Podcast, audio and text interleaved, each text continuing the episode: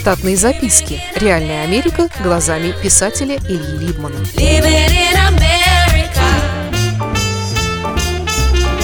Кое-что про Новую Англию. Новой Англией называют ту часть Соединенных Штатов Америки, в которой расположены штаты Массачусетс, Род-Айленд, Коннектикут, Нью-Хэмпшир, Вермонт и Мэйн. Поездка в Мэйн обещала быть интересной, потому что погода была безоблачной и время дня не обещало сильного трафика.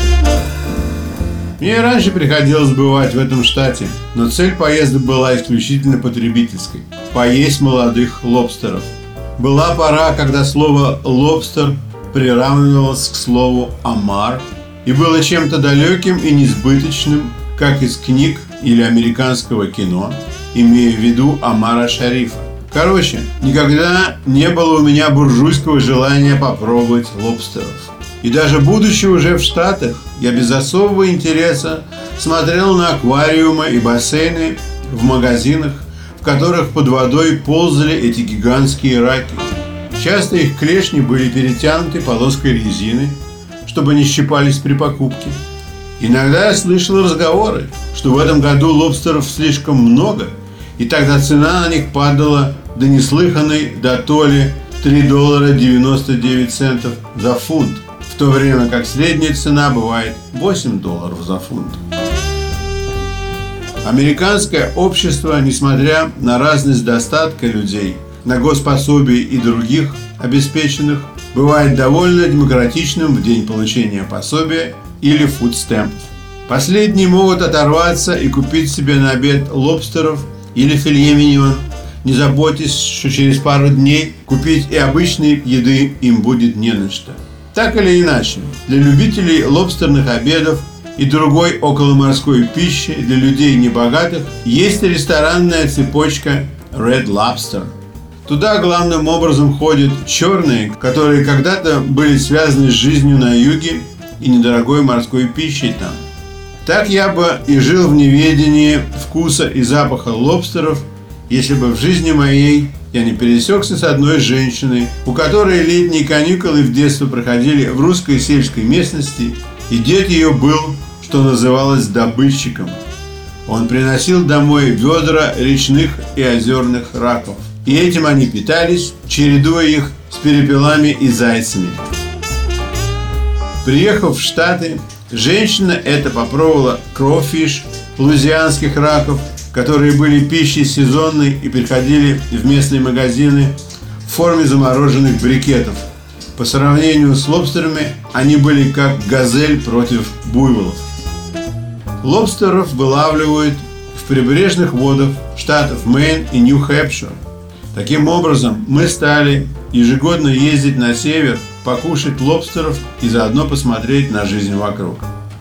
Интересно было узнать, что до того, как лобстеры были причислены к изысканной пище для богачей, ими кормили заключенных в тюрьмах.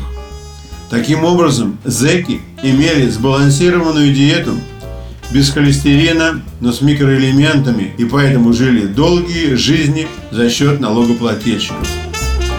Что касается ловцов лобстеров, то чаще всего это семейный бизнес, переходящий по наследству в одной семье. Количество лицензий на отлов практически не меняется, потому что прибрежный океан давным-давно поделен между ловцами. Обычный ловец имеет около 600 ловушек с одинаковыми по дизайну и раскраске поплавками, которые с приманкой внутри располагают на дне океана – Обычно у ловцов есть свой катер с подъемным механизмом.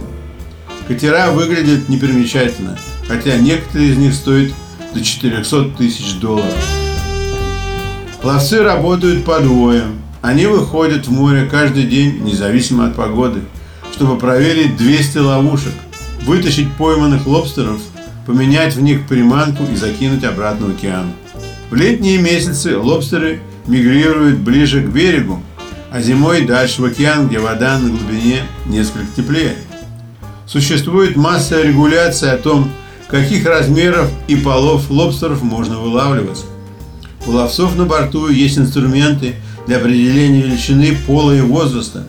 И многие из них не надеются на свой опыт и точный глазомер. Ведь ошибка может стоить им слишком дорого – их лайсенса.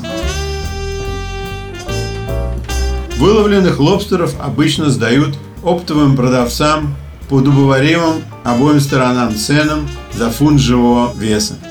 Из рассказов очевидцев могу сказать, что команда из двух человек зарабатывает в день от 3 до 700 долларов. Не стоит забывать, что между поимкой и появлением на блюде в ресторане лобстер проходит приблизительно через 7 владельцев, каждый из которых зарабатывает на нем. Поэтому нет ничего удивительного в том, что трехфунтовый лобстер в хорошем ресторане стоит 120 долларов. И чтобы смягчить тона, предлагается в меню как for two. Штатные записки. Реальная Америка глазами писателя Ильи Либмана. Читайте книги русского писателя современной Америки Ильи Либмана. В них живо и не скучно описываются нестандартные ситуации, происходившие с бывшими гражданами Советского Союза на фоне американского урбанистического ландшафта. Повести «Алиса» с Райкой, «Второе дыхание», «Время апельсина» и «Малыш 21 века» можно приобрести в интернет-магазине Литрес или на сайте писателя читаливы.ру.